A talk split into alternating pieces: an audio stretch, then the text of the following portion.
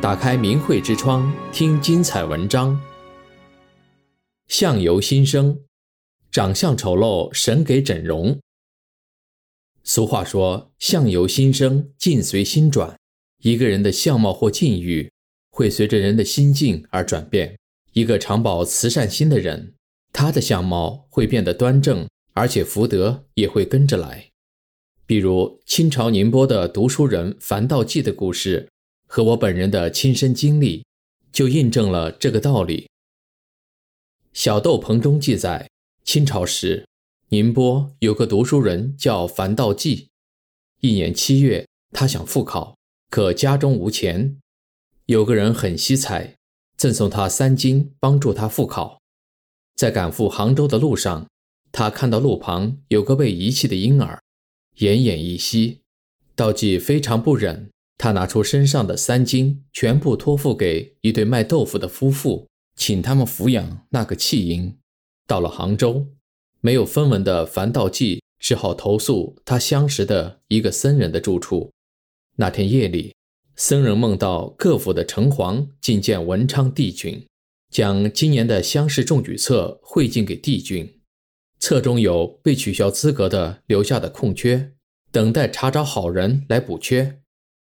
宁波城隍推荐说：“樊道济救人心切，可以让他中举。”文昌帝君命人把樊道济招来，看到他相貌卑贱丑陋，说道：“这个人相貌不扬，怎么办？”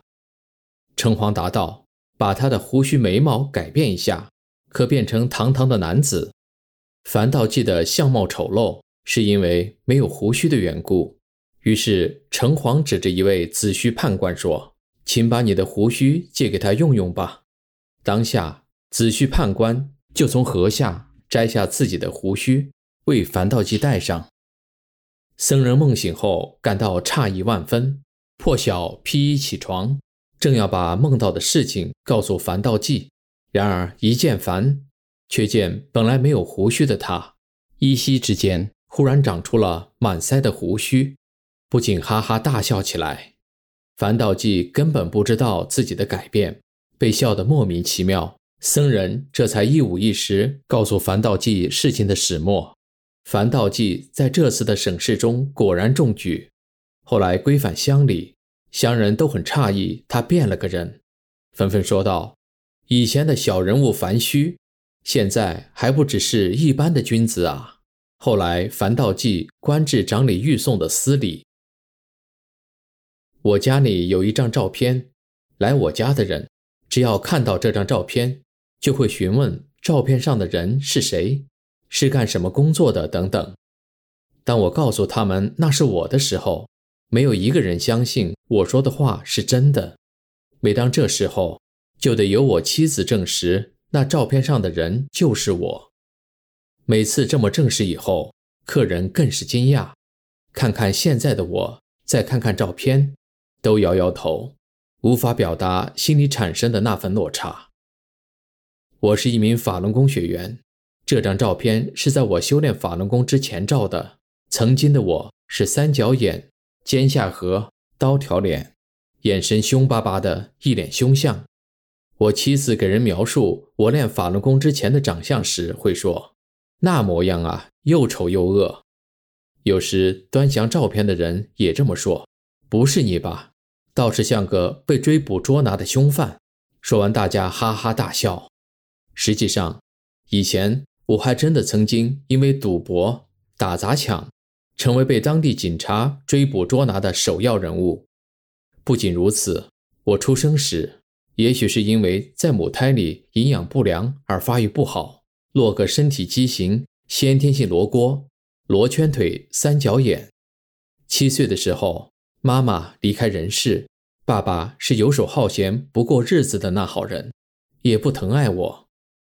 我不仅没有得到过父爱母爱，更没有受过正规的教育，我还继承了父亲身上的恶习，在社会这个大染缸里，又沾染了各类恶习，偷抢砸砍、吃喝嫖赌，样样都干。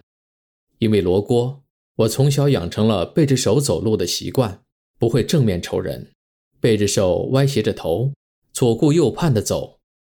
熟人老远见我就躲着走，生怕遇到我不顺心的时候被我揍一顿。我经常打架，搅得四邻不安，妻子也时常被我打得头破血流。每当妻子说要和我离婚时，我就用菜刀顶住她的脖子，问她离不离。她只好乖乖地说不离。而我在外边吃喝嫖赌，妻子没有一点能力管得住我。有人说我是亡命徒，打起人来是不要命的那号，人人怕我。久而久之，由于我没有节制的混日子，我的身体糟蹋得很不像样子了。医院检查出我身体的毛病，说当地治不好，让我转院。那时的我就是这么一个身残心残、不可救药的人。就在这时候，有人送我一本法轮功的主要著作《转法轮》，我用了两个月的时间读完一遍。书中阐述的道理让我心服口服。我明白了什么是人，如何做人，如何做一个超越好人的人。我决定练法轮功。我修炼法轮功后，严格按照真善忍的理念约束自己的言行，待人接物都高标准要求自己，所有的恶习都戒掉了。我的思想变得纯净光明，心地变得善良，一身疾病不治而愈。现在的我。罗锅没了，罗圈腿直了，也不是三角眼了。现在的我是方脸，五官很端正。我练法轮功以后，发生了脱胎换骨的变化，而这赢得四邻亲朋对法轮功的赞扬称奇。我的妻子因此也练了法轮功，我们的家庭也变成了令人羡慕的幸福家庭。樊岛记救人行善。城隍把丑陋的他变成堂堂男儿，且中举。古人重义轻利，在他人困难之时给予帮助，用仁爱之心对待一切事情，福德也会随之而来，祸殃也会随之而去。正是相由心生，境随心转。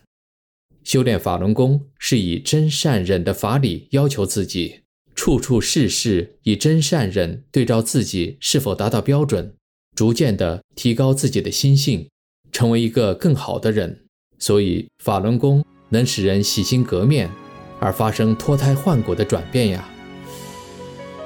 订阅明慧之窗，为心灵充实光明与智慧。